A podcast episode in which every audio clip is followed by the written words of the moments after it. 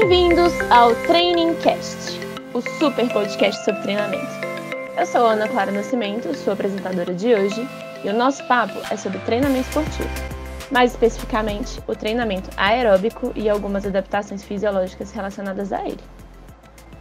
Como a gente tem visto, esse tipo de treinamento tem se tornado cada vez mais popular. E para falar um pouquinho sobre ele, nossos convidados de hoje são estudantes de Educação Física da Universidade Federal de Minas Gerais. Só gente inteligente. Vamos conversar com a Ana Paula Morim, o Arthur Amaral, Esther Borges, a Larissa Torres e o Thiago Albuquerque. Bom, para a gente começar, eu queria perguntar para Ana Paula por que, que é interessante entender as adaptações musculares que acontecem durante o treinamento aeróbico. Bom, Ana, focando no treinamento aeróbico, que para quem não sabe, é aquele praticado pela maior parte das pessoas com maior tempo de duração e que usa o oxigênio como elemento principal na produção de energia, é importantíssimo conhecer as mudanças e adaptações que ocorrem no corpo durante esses treinos, até mesmo para selecionar o método apropriado e os exercícios que sejam mais coerentes com a atividade escolhida e com os objetivos do atleta, do aluno. Mas, Arthur, o que realmente acontece durante esse treinamento? O que está por trás desse desenvolvimento da resistência aeróbica do atleta? Então, Ana, o aumento da resistência que a gente observa, ela está diretamente associada a alguns fatores fisiológicos, Dentre esses fatores, eu gostaria de citar um especial, que são as adaptações musculares e esqueléticas que acontecem ao longo do treinamento. O músculo, quando ele está adaptado ao exercício aeróbico, ele utiliza melhor a reserva energética exatamente por causa das alterações no metabolismo do indivíduo. É interessante você levantar esse ponto, Arthur, porque além dessa adaptação muscular, o desempenho ele também é alterado e melhorado pela atividade de um músculo poderoso que é o coração, né? O aumento do débito cardíaco, ele influencia diretamente na atividade física, e esse aumento do débito cardíaco só se torna possível com a manutenção do treinamento. Ótima colocação, Esther, concordo plenamente. Agora eu tenho uma dúvida. Observar esses fatores todos que vocês citaram aí é importante só para os atletas profissionais ou qualquer pessoa pode observar isso. O que eu quero perguntar é se essas mudanças são observadas apenas nos atletas de alta performance. Ana, essa sua pergunta é muito interessante e eu te respondo que o atleta amador, ou seja, aquela pessoa que pratica atividades físicas de menor intensidade, mas que observa uma periodicidade e procura monitorar seu progresso, ela também pode treinar de forma a capacitar sua estrutura muscular a um desempenho ótimo. Para a gente entender melhor, tem como vocês explicarem como exatamente acontece essa mudança, essa adaptação muscular? Então, Ana, é, o músculo esquelético do adulto ele é formado por fibras de contração lenta, né, as do tipo 1, e fibras de contração rápida, as conhecidas como tipo 2.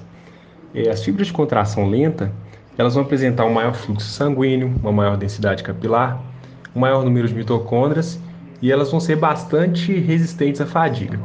É, já as fibras de contração rápida, elas podem ser divididas em dois grupos, né? O tipo 2A, que vai apresentar um elevado fluxo sanguíneo, uma alta densidade capilar, um maior número de mitocôndrias, um metabolismo oxidativo elevado e uma melhor resistência à fadiga, e as fibras do tipo 2B, né? Que elas vão entrar mais rapidamente em fadiga é, durante a contração muscular. Mas o que é mais importante a gente se atentar é o fato de que o organismo ele vai se adaptar ao aumento da intensidade dos exercícios, é, utilizando respectivamente as fibras do tipo 1, tipo 2A e tipo 2B. Então, se a gente conhece as características de cada tipo de fibra, fica bem mais fácil a gente entender por que, que o desempenho atlético ele pode ter o seu tempo e a sua intensidade é, prolongados. Bom, Thiago, isso que a gente observa nos músculos pode ser explicado a nível celular porque Através do treinamento ocorre um aumento do número de mitocôndrias nas fibras musculares, e isso induz a um aumento da capacidade para a produção de energia aeróbica. Assim, os carboidratos e as gorduras eles são oxidados mais facilmente. O mais interessante é que esse mesmo processo é observado também nas fibras de contração lenta, as do tipo 1, mesmo que as de contração rápida sejam as que melhor se adaptam ao programa de treinamento. E uma vez realizada, essa adaptação muscular é permanente, Esther? Sim e não, né, Ana? É, ela pode ser vista como permanente se o treinamento for permanente. Mas a partir do momento em que ocorre uma interrupção desse exercício físico regular, o músculo ele tende a perder essa adaptação.